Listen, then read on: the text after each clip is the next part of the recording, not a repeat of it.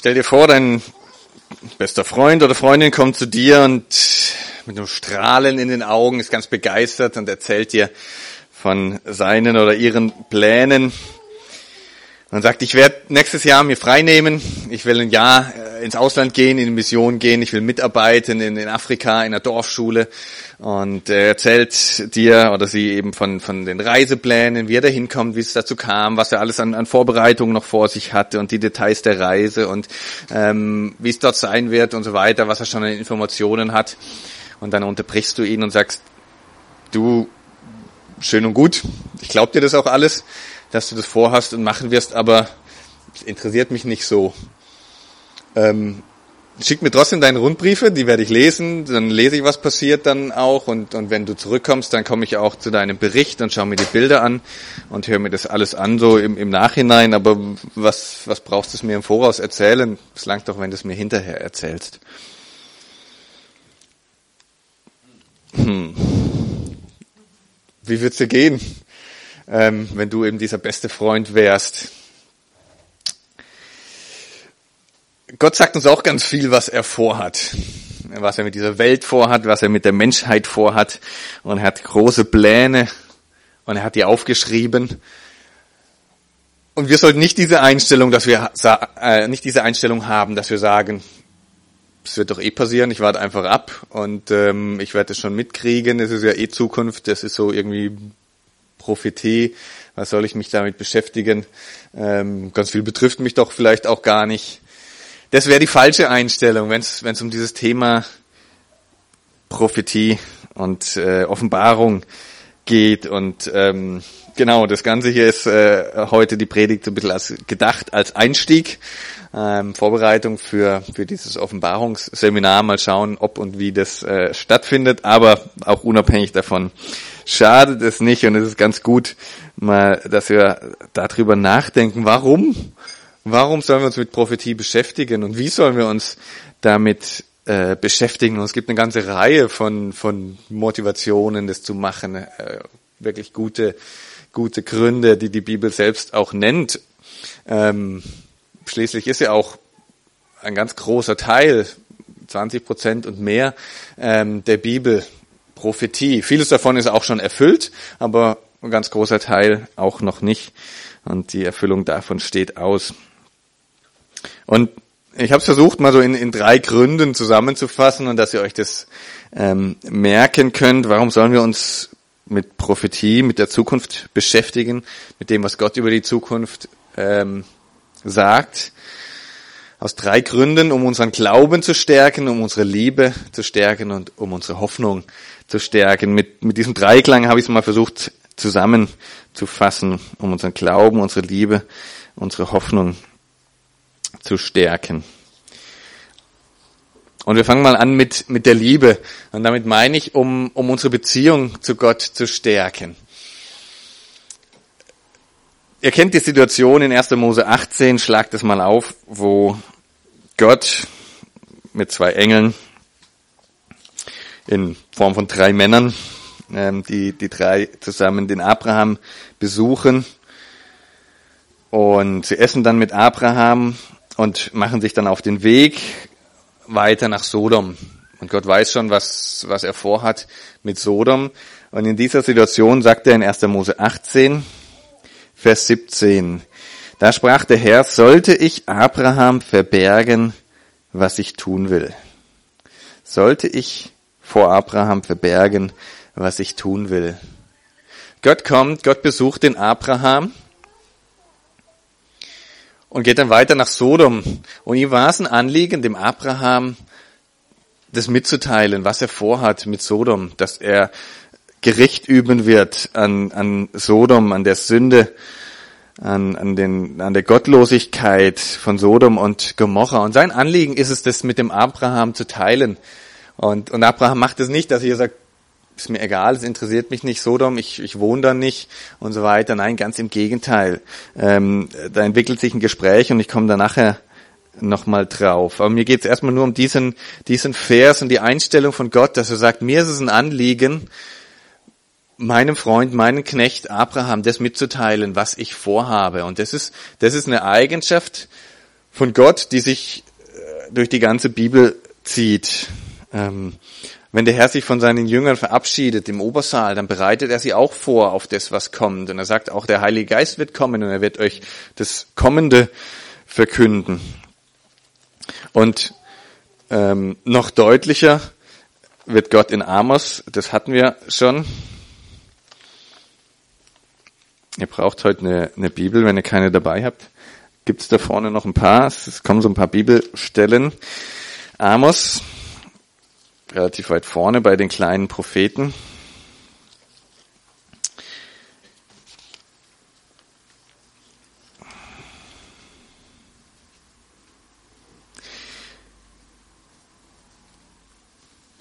In Amos 3 wird so wie in Amos 8, was Domi vorgelesen hat, auch ähm, Gericht angekündigt. Und ich nehme auch wieder nur einen Vers raus, nämlich den, den Vers 7 in, in Amos 3, wo es heißt, Gott, der Herr, tut nichts, ohne dass er sein Geheimnis seinen Knechten, den Propheten, geoffenbart hat. Nichts natürlich nicht im absoluten Sinne. Er sagt jetzt nicht jedes Detail von jedem einzelnen Tag vor, ob es morgen regnen wird oder nicht, aber Gott tut nichts Großes ähm, in, in seinem Plan mit der Menschheit, das er nicht irgendwie angekündigt hat. Er hat einen Plan von A bis Z, von, von Anfang bis Ende mit der Erde, mit dem Universum, mit der Menschheit. Und er hat diesen ganzen Plan aufgeschrieben. Und er hat es ähm, eben Propheten mitgeteilt, die das entweder mündlich weitergegeben haben, wie diese Propheten, die das aber dann auch aufgeschrieben haben. Ähm, und das ist das, was wir hier lesen. Gott hat es mitgeteilt. Es ist sein Anliegen, sein Geheimnis, das, was nur er weiß, uns mitzuteilen. Durch die Propheten, durch die Menschen, die die, die Bibel geschrieben haben. Und noch eine dritte Stelle, nämlich den Anfang von der Offenbarung. Wer weiß, wie die Offenbarung losgeht?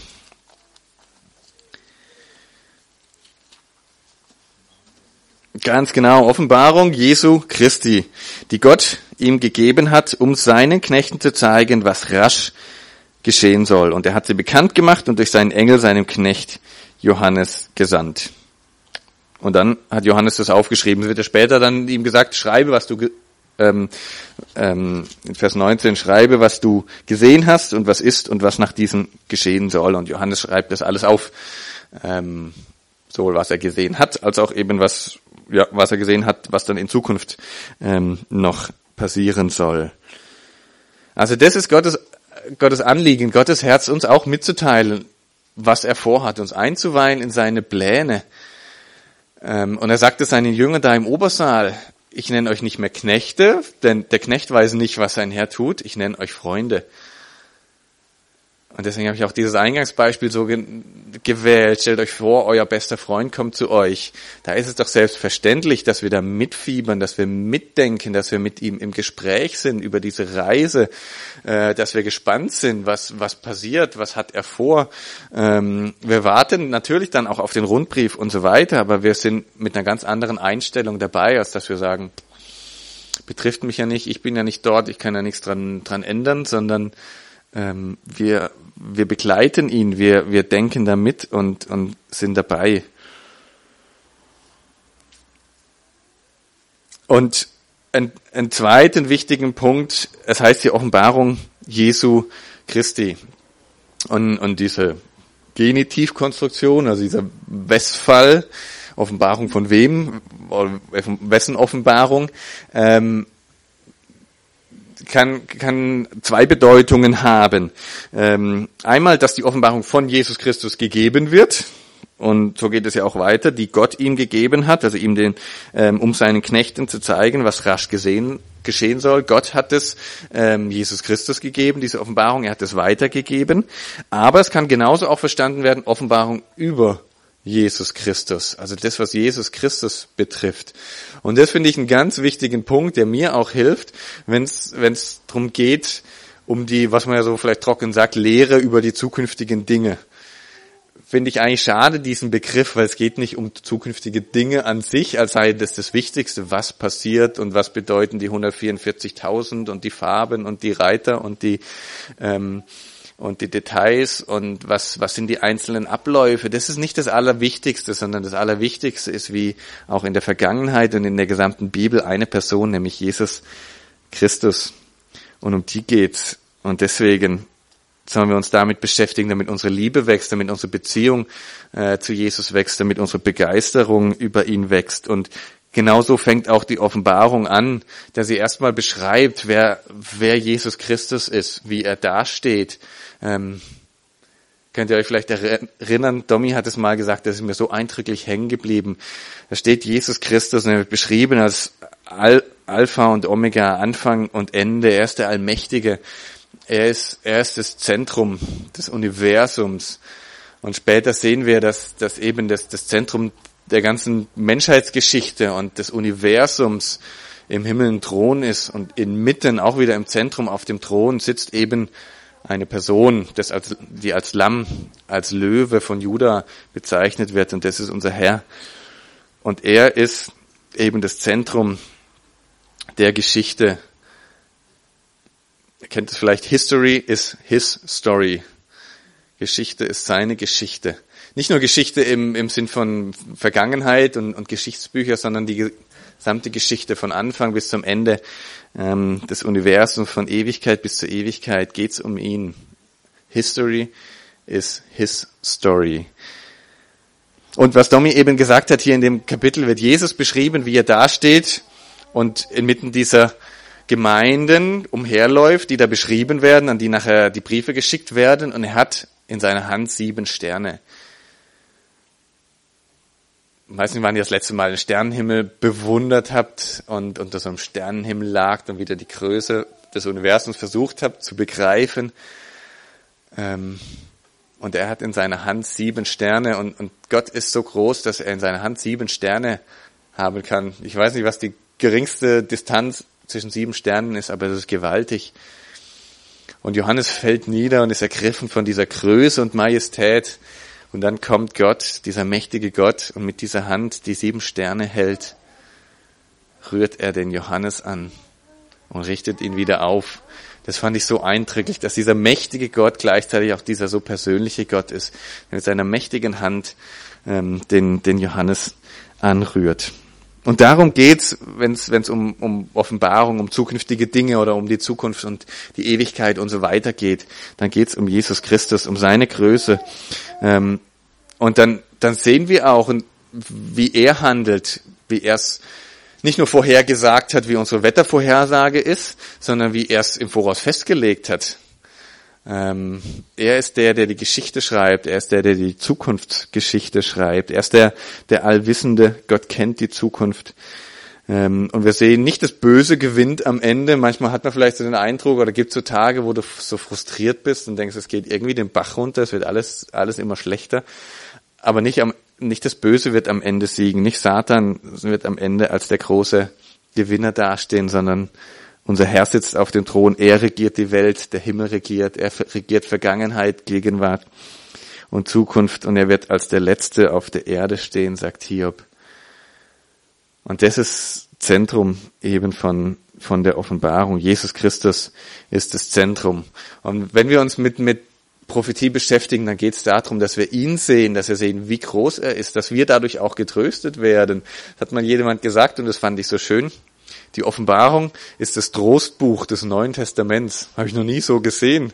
Klar geht's da auch ganz hart zur Sache, wenn beschrieben wird, wie, wie, wie brutal, aber auch gerecht natürlich das Gericht sein wird, wie viele umkommen werden in diesem Gericht.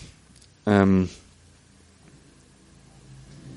aber es ist eben auch tröstlich zu sehen, dass es Gerechtigkeit gibt, dass Gott der Handelnde ist, dass es nicht irgendwie eine Folge von Zufällen ist, das, was wir erleben und äh, dass wir dem irgendwie nicht hilflos ausgesetzt sind, sondern dass Gott alles in der Hand hat ähm, und dass Gott regiert und das steigert unsere Begeisterung für ihn und unsere Liebe und, und wirft uns immer mehr auf ihn.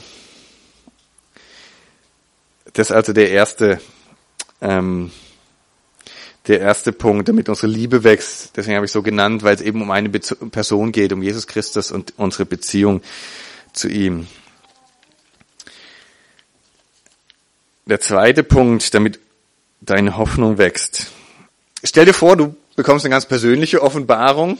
In drei Jahren wird es hier in Sandhausen eine Erweckung geben. Ganz viele in deiner Nachbarschaft, von deinen Freunden kommen zum Glauben.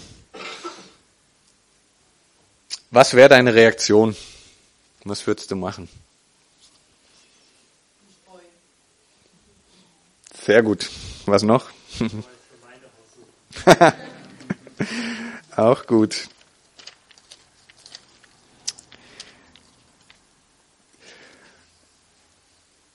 Was hat der Abraham gemacht? Hat geglaubt, ja, genau. Ich meine, in dieser Situation in 1. Mose 18, Gott ist ja auch eine Prophezeiung, dass er ihm sagt, ich will da nach Sodom gehen und Gericht ausüben. Und was macht Abraham? Er redet mit Gott. Und eigentlich ist dieses Gespräch ein Gebet. Oder umgekehrt, Gebet ist ja eigentlich ein Gespräch oder sollte ein, sollte ein Gespräch sein. Und wir schauen gleich in eine Stelle rein, ähm, wo jemand das genauso gemacht hat. Und das fand ich faszinierend, ähm, dass wenn wir was lesen über die Zukunft, dass dann unsere Reaktion nicht sein sollte, naja, ich kann ja eh nichts machen, es wird ja kommen, wie es kommt, sondern ähm, dass wir darauf reagieren, mit Gott ins Gespräch gehen und beten, dass das eintrifft. Schlagt mal Daniel 9 auf. Das ist nämlich der, der zweite, wo wir das sehen. Der Abraham hat es ja gemacht, dass er, dass er dann zu Gott gesagt hat, Gott, was ist, wenn es 50 Gerechte in dieser Stadt gibt? Willst du dann wirklich das Gericht über die ganze Stadt ausüben? Was ist, wenn es 45 gibt? 40 und so weiter. Und er redet mit Gott und er betet. Ähm, und ganz ähnlich macht es eben Daniel. Daniel liest auch eine Prophezeiung und seine Reaktion ist ein Bußgebet. Daniel 9. Im ersten Jahr des Darius, des Sohnes Ahasveros von medischer Abstammung, der zum König über das Reich der Chaldäer gemacht worden war. Das ist das erste Jahr von dem Medo-Persischen Reich, das das babylonische Reich abgelöst hat. Ähm, also zuerst waren ja so die Assyrer, äh, die die große Weltherrschaft damals hatten, wurden dann erobert von den Babyloniern. Und dann haben die Babylonier, die auch hier Chaldäer genannt werden, regiert, die anderen Völker ringsum beherrscht. Und dann kamen eben die Medo-Perser, die dann ähm, so lange die Herrschaft hatten, bis sie die an Alexander den Großen und die Griechen wieder abtreten mussten. Also das ist hier das erste Jahr. Das erste Jahr, wo die babylonische Herrschaft zu Ende ist und die medopersische Herrschaft unter Darius. Es war ein Unterkönig von dem Kyros, ähm, dem großen medopersischen König, wo das ähm, eben angefangen hat. Vers 2. Im ersten Jahr seiner Regierung achtete ich, Daniel, in den Schriften auf die Zahl der Jahre, von der das Wort des Herrn an den Propheten Jeremia ergangen war dass die Verwüstung Jerusalems in 70 Jahren vollendet sein sollte. Und ich wandte mein Angesicht zu Gott, dem Herrn, um ihn zu suchen mit Gebet und Flehen, mit Fasten im Sacktuch und in der Asche. Ich betete aber zu dem Herrn, meinem Gott, und ich bekannte und sprach, ach Herr, du großer und furchtgebietender Gott, der den Bund und die Gnade denen bewahrt, die ihn lieben und seine Gebote bewahren. Wir haben gesündigt und haben Unrecht getan und gesetzlos gehandelt. Wir haben uns aufgelehnt und sind von deinen Geboten und deinen Rechtsordnungen abgewichen. Und so weiter. Und dann zählt er das alles auf, was sie, was sie an Bösem Gott gegenüber getan haben. Und am Ende kommt dann seine Bitte in Vers 16, O Herr, lass doch um all deiner Gerechtigkeit willen deinen Zorn und Grimm sich abwenden von deiner Stadt Jerusalem, von deinem heiligen Berg. Denn wegen unserer Sünden und der Missetaten unserer Väter ist Jerusalem und dein Volk allen seinen Nachbarn zum Gespött geworden. So höre nun unser Gott auf das Gebet deines Knechtes und auf sein Flehen und lass dein Angesicht leuchten über dein verwüstetes Heiligtum um des Herrn willen. Neige dein Ohr, mein Gott, und höre. Tue deine Augen auf und sieh unsere Verwüstung und die Stadt, die nach deinem Namen genannt ist. Denn nicht um unsere eigenen Gerechtigkeit willen bringen wir unsere Bitten vor dich, sondern um deiner großen Barmherzigkeit willen. Herr, höre. Herr, vergib. Herr, achte darauf und handle und zögere nicht, um deiner selbst willen, mein Gott. Denn nach deinem Namen ist deine Stadt und dein Volk genannt. In seiner stillen Zeit hat Daniel hier offensichtlich den Propheten Jeremia gelesen. Hat er, wir schlagen das gleich auf, gelesen, eine Prophezeiung von Jeremia, 70 Jahre, ähm, ein bestimmter Zeitabschnitt. Und er erinnert sich, wie eben dieses babylonische Volk kam, Jerusalem zerstört hat, den, den Tempel in Schutt und Asche gelegt hat, als Strafe für ihre Gottlosigkeit, dass sie sich abgewandt haben von Gott. Und, und Daniel fängt an zu beten und Buße zu tun und es nochmal zu erwähnen sagen, Gott, das war gerecht, wir haben gesündigt, aber jetzt bitte sei doch gnädig, ähm, erbarm dich wieder über Jerusalem, über den Tempel, ähm, dass der wieder aufgebaut wird, dass die Stadt wieder aufgebaut wird. Und lasst mal so einen Finger in Daniel 9 und blättert mal zurück zu Jeremia, der so ähm, circa 600 vor Christus das Ganze aufgeschrieben hat. Ähm, ein bisschen früher. In, in Jeremia 25. Und das, was wir gerade gelesen haben, in, in Daniel, dieses im ersten Jahr des Darius, das war das Jahr 538 ähm, vor Christus. Und jetzt hier eben deutlich, deutlich äh, früher, ähm, mehr als 600 vor Christus, war das, was Jeremia aufgeschrieben hat, diese Prophezeiung, die Daniel da eben gelesen hat. Und in Jeremia 25, Vers 11 wird gesagt, und dieses ganze Land, gemeint äh, Israel, dieses Land soll zu Trümmerhaufen, zur Wüste werden, und diese Völker sollen dem König von Babel dienen, 70 Jahre lang. Und es wird geschehen, wenn die 70 Jahre vollendet sind, dann will ich an dem König von Babel und an jenem Volk ihre Schuld heimsuchen, spricht der Herr, auch am Land der Chaldäer, und ich will es zur ewigen Wüste machen. Also er sagt hier vor allem zwei Dinge. In Vers 11 sagt er, das Land Israel soll zur Wüste, oder drei Dinge, das Land Israel soll zur Wüste werden, soll zerstört werden. Und es passiert dann kurz darauf, dass Jerusalem eben in Schutt und Asche gelegt wurde, der Tempel zerstört wurde, ganz viele ähm, als Gefangene weggeführt wurden. Und dann sagt er, diese Völker sollen dem König von Babel dienen, 70 Jahre lang. Die Völker hier ringsrum, ähm, über die Jeremia vorher geweissagt hat, die sollen dem König von Babel dienen 70 Jahre lang. Bedeutet, dass das babylonische Reich damals eben diese Vorherrschaft haben sollte, ein Weltreich in der damaligen ähm, zentralen Welt sein sollte. Und Gott sagt, 70 Jahre lang soll das Ganze gehen. Ähm, und dann das Dritte, was er sagt, wenn die 70 Jahre für Babel, für den König von Babel rum sind, dann werden auch die gerichtet werden.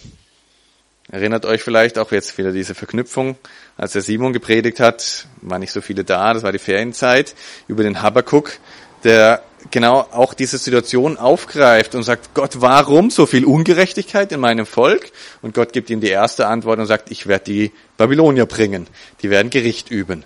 Und die Reaktion von Habakuk ist, wie? Die sind doch noch ungerechter. Und die zweite Antwort von Gott ist, ja, die sind jetzt mein Werkzeug, aber sie werden auch gerichtet werden. Ähm, das ist einfach nochmal die, die Verbindung. Also die drei, die drei Aussagen. 70 Jahre ähm, Zeit der babylonischen Vorherrschaft, babylonisches Weltreich und dann wird auch dessen Ende haben. Und in Jeremia 29 kommen diese 70 Jahre auch nochmal vor. Jeremia 29, Vers 10. Für wahr, so spricht der Herr, wenn die 70 Jahre für Babel gänzlich erfüllt sind, werde ich mich euer annehmen und mein gutes Wort, euch an diesen Ort zurückzubringen, an euch erfüllen. Denn ich weiß, was für Gedanken ich über euch habe, spricht der Herr, Gedanken des Friedens und nicht des Unheils, um euch eine Zukunft und eine Hoffnung zu geben und ihr werdet mich anrufen und hingehen und zu mir flehen. Und ich will euch erhören. Ja, ihr werdet mich suchen und finden, wenn ihr von ganzem Herzen nach mir verlangen werdet. Und ich werde mich von euch finden lassen, spricht der Herr, und ich werde euer Geschick wenden und euch sammeln aus allen Völkern und von allen Orten, zu denen ich euch verstoßen habe, spricht der Herr, und ich werde euch wieder an den Ort zurückbringen, von dem ich euch weggeführt habe. Hier wird zu dieser wiederholten Aussage 70 Jahre für Babylon, für Babel, ähm, noch eine weitere hinzugefügt, eben dieses Versprechen, ich werde euch wieder zurückbringen. Ich werde euch wieder annehmen. Mein Plan ist nicht Unglück und Zerstörung für euch, sondern eben Frieden und, und eine gute Zukunft, Gedanken des Friedens und nicht des Unheils, sondern eben Zukunft und Hoffnung. Und das können wir genauso nehmen, auch für die Offenbarung. Da sehen wir jetzt ja auch ganz viel Gericht und Unheil, aber das können wir genauso drüber schreiben. Für uns, die Erlösten, hat Gott Gedanken des Friedens und er will uns auch Zukunft und Hoffnung geben, indem er uns den, den Ausblick gibt. Und jetzt, jetzt zurück zu Daniel 9. Daniel sitzt da und er liest es in seiner stillen Zeit und liest 70 Jahre und er überlegt sich, okay, ich habe jetzt hier die meiste Zeit oder die ganze Zeit unter der babylonischen Herrschaft ähm, gedient bis zu dem Augenblick und er überlegt sich nochmal zurück und schlägt vielleicht sein Geschichtsbuch auf. Wann war das nochmal, dass dieses Reich anfing, als die Weltmacht der Assyrer abgelöst wurde eben von den Babyloniern und das war 609. 609 vor Christus ging dieses, ähm, dieses Reich, das assyrische Reich unter und die Babylonier haben die Weltherrschaft angetreten. Und was ist 609 plus 70? 539. Wir sind, wir sind vor Christus, genau. Also von 609 bis 539 ähm, sind diese 70 Jahre, wo Babylon die Weltherrschaft hatte und dann wurden sie abgelöst von dem Medo-Persischen Reich. Und genau das ist hier der Anfang. Und Daniel sitzt da und liest es und realisiert, die 70 Jahre haben sich jetzt in dem Moment erfüllt. Und was macht er? Er sitzt jetzt nicht da und, und wartet. Ja Gott, du hast auch noch eine vierte Verheißung gegeben, dass wir wieder zurückgebracht werden. Und sagt, naja, du hast die ersten drei erfüllt, jetzt ist es, ist es absolut sicher oder super wahrscheinlich, dass du auch die vierte erfüllst. Nein, er setzt sich hin und sagt, das gibt mir Grund zu beten, einmal nochmal Buße zu tun und zu realisieren, Gott ist ein Gott, der Sünde hasst und Sünde bestraft und Gericht übt. Aber Gott ist auch ein Gott, und das kam ja ganz oft raus, der barmherzig ist und ein Gott äh, bei ihm ist Barmherzigkeit und Vergebung, sagt er in Vers 9. Und er sagt, wegen deinem Namen, weil du Gott bist und weil du ein gnädiger Gott bist und weil du es verheißen hast, deswegen bring uns zurück. Und ich glaube, das ist auch ein Punkt, der bei uns ankommen muss, dass Prophetie und Offenbarung nichts für uns Passives ist, so im Sinn von, naja, es wird halt eh irgendwie passieren, sondern das muss was mit uns machen, dass wir uns auch hinsetzen und anfangen zu beten. Ähm, eigentlich alles, was Gott offenbart, ist, ist Grundlage für uns zu beten oder umgekehrt formuliert, wenn wir keine Offenbarung von Gott hätten und nichts, ähm, nichts über die Zukunft. Ich glaube, dann hätten wir ganz, ganz wenig, ähm, was wir, was wir beten könnten. Wenn Gott nicht gnädig wäre, was, was gäbe uns die Grundlage dafür zu beten, dass, dass Gott Menschen rettet und, und Menschen sich bekehren? Wenn Gott nicht wenn der Herr nicht verheißen hätte, dass er wiederkommt, was gäbe uns die Grundlage dafür, das zu beten? Herr, komm wieder. Ähm, und ich glaube, so, so müssen wir denken, dass wir ähm, Gottes Wort lesen und ganz viel von, von Prophezeiung im Alten Testament hat sich ja schon auch erfüllt. Und das können wir nehmen und, und realisieren, wenn sich so viele hunderte und tausende Prophezeiungen schon erfüllt haben, dann wird sich das, was er in Zukunft sagt, ganz genauso erfüllen. Und deswegen bete ich, Herr, komm. Und deswegen, weil er gesagt hat, ich werde kommen und mein Reich aufrichten, beten wir, dein Reich komme. Und deswegen habe ich das so versucht mit diesem ähm, Punkt, damit unser, unsere Hoffnung wächst, zusammen ähm, zu fassen. Hätten wir keine Offenbarung über die Zukunft, hätten wir keine Hoffnung. Und dann hätten wir eben auch keine Grundlage für unser Beten, für, für unser Bitten. Und deswegen ist es, ist es eben immer Interaktion, wenn wir die Bibel lesen und erst recht, wenn wir, wenn wir Offenbarung lesen und wenn wir über Zukünftiges lesen, dann sollte das das Gleiche wie bei dem Abraham und wie bei dem Daniel bei uns bewirken, dass wir uns hinsetzen und anfangen zu, zu beten. Und das Spannende ist, das habe ich jetzt nicht gelesen, ähm, ich muss das noch lesen, weil ich das so gesagt habe, es ist Interaktion. Am Ende von Kapitel 9, in Daniel 9, heißt es dann, während ich noch redete und betete, Vers 21, rührte mich der Mann Gabriel, an, den ich anfangs im Gesicht gesehen hatte. Und dann sagt er, dieser Gabriel zu ihm, als du anfingst zu beten, erging ein Wort und ich bin gekommen, es dir zu verkündigen, denn du bist ein vielgeliebter Mann, so achte nun auf das Wort und verstehe das Gesicht.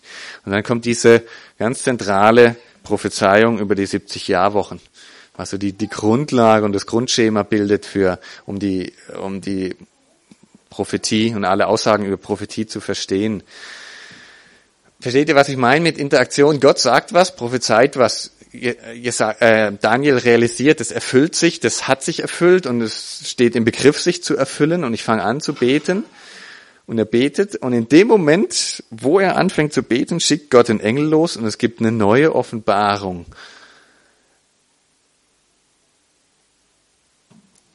Das meine ich damit, Prophetie ist nichts Passives. Ich finde das so spannend. Ich kann das nicht erklären, aber es ist, Gott handelt und wir handeln und es geht Hand in Hand. Gott handelt und wir beten und es geht Hand in Hand. Und wenn wir beten, dann bewegen wir Gottes mächtigen Arm. Und wenn wir beten, passiert nicht nichts, handelt Gott trotzdem, aber passiert weniger. Und wenn wir beten, passiert mehr. Und zugespitzt und provoziert formuliert macht es, sagt es der Petrus, wir sollen welche sein, die den Tag der Ankunft beschleunigen. Also wir, wir haben Einfluss auf, auf die Zukunft. Ich weiß nicht wie, ich kann es euch nicht erklären, das ist ja genauso mit Gottes Auserwählung und unserer Entscheidung, uns, uns zu bekehren und Gottes Geschenk anzunehmen, aber es geht Hand in Hand. Ähm, Gottes Handeln und, und unser Handeln, das schließt sich nicht, nicht aus und macht dadurch, dass Gott souverän ist und der Allmächtige, macht uns das nicht passiv, sondern sollte uns das, das aktiv machen. Ähm, und deswegen auch diese, diese Hoffnung, das ist nichts, nichts Totes, das ist was Lebendiges, das ist was, was uns zum Gebet bringt. Und einen ganz letzten äh, einen letzten ganz kurzen Punkt ist eben, ähm, damit unser Glaube wächst. Aus 2. Timotheus 2 ein einzelner Vers.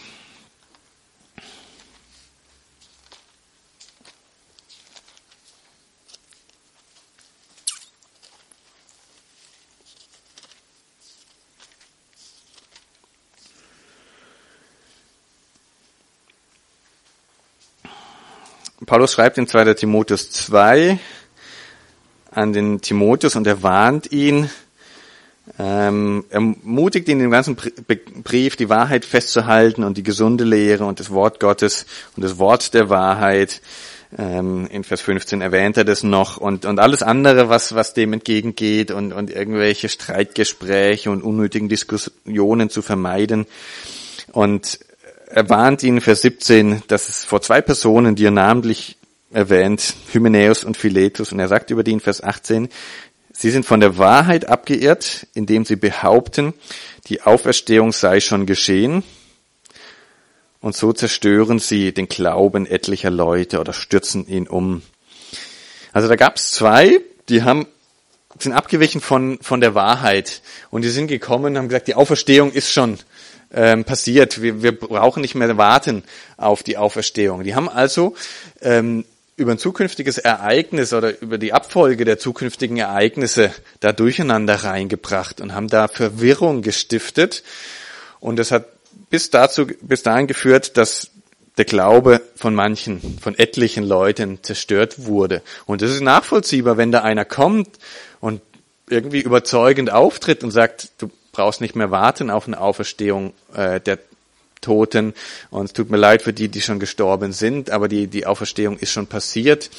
Ich weiß nicht, wie Sie das erklärt haben, ob Sie das irgendwie vergeistlicht haben ähm, und eben das, das Wahrscheinlichste gesagt haben, es gibt keine leibliche Auferstehung, die Toten werden nicht wieder Auferstehung auferstehen, das ist irgendwie halt das neue Leben in uns. wahrscheinlich haben sie das so erklärt und viele haben ihnen Glauben geschenkt und sind da völlig auf eine schiefe Bahn geraten und irgendwie vom Glauben ab, abgekommen. Und das ist, ähm, glaube ich, ein weiteres äh, Prinzip, warum es gut ist, sich mit den zukünftigen Dingen und auch dann eben der Abfolge von den zukünftigen Dingen zu beschäftigen, um im Glauben festzustehen und im, im Glauben zu wachsen. Klar ist es schwierig und natürlich gibt es da viele, die da ganz unterschiedliche Dinge behaupten, was eben schon alles passiert ist und irgendwelche Prophezeiungen aussprechen. Aber es kann sein, du kommst irgendwo hin und dann heißt, es kommt die große Erweckung am Ende der Zeit und, und vielleicht sogar noch mit konkreter Jahreszahl und was alles passieren wird und wie viel tausend oder hunderttausend. Und du bist da völlig Feuer und Flamme und dann kommt dieses Jahr und es passiert nicht. Und es ist leider vielfach in der Geschichte passiert und leider vielfach eben auch, dass sich das wiederholt hat, dass dann der Glaube von etlichen zerstört wurde, dass sie gemerkt haben, das waren falsche Prophezeiungen. Und genau deswegen ist es auch gut zu wissen, was kommt und was kommt nicht. Leider kommt es nicht, die große Erweckung. Aber wer kommt, ist unser Herr. Und, und er wird kommen und er ist eben der Handelnde. Und deswegen ist es gut, dass wir die Offenbarung Jesu Christi lesen, dass wir uns mit ihm beschäftigen und mit dem, was er angekündigt hat und was er tun wird. Das ist die Offenbarung. Es ist eben nicht, es sind nicht irgendwelche zukünftigen Dinge, sondern es ist, es ist die Geschichte von unserem Herrn und er ist der Handelnde. Und wenn wir das lesen, dann gibt uns das, dann stärkt es unseren Glauben, uns, unsere Hoffnung bewirkt es, dass wir beten, dass wir realisieren, hier geht es um Interaktion mit Gott und dann stärkt es unseren Glauben. Das wünsche ich euch. Amen.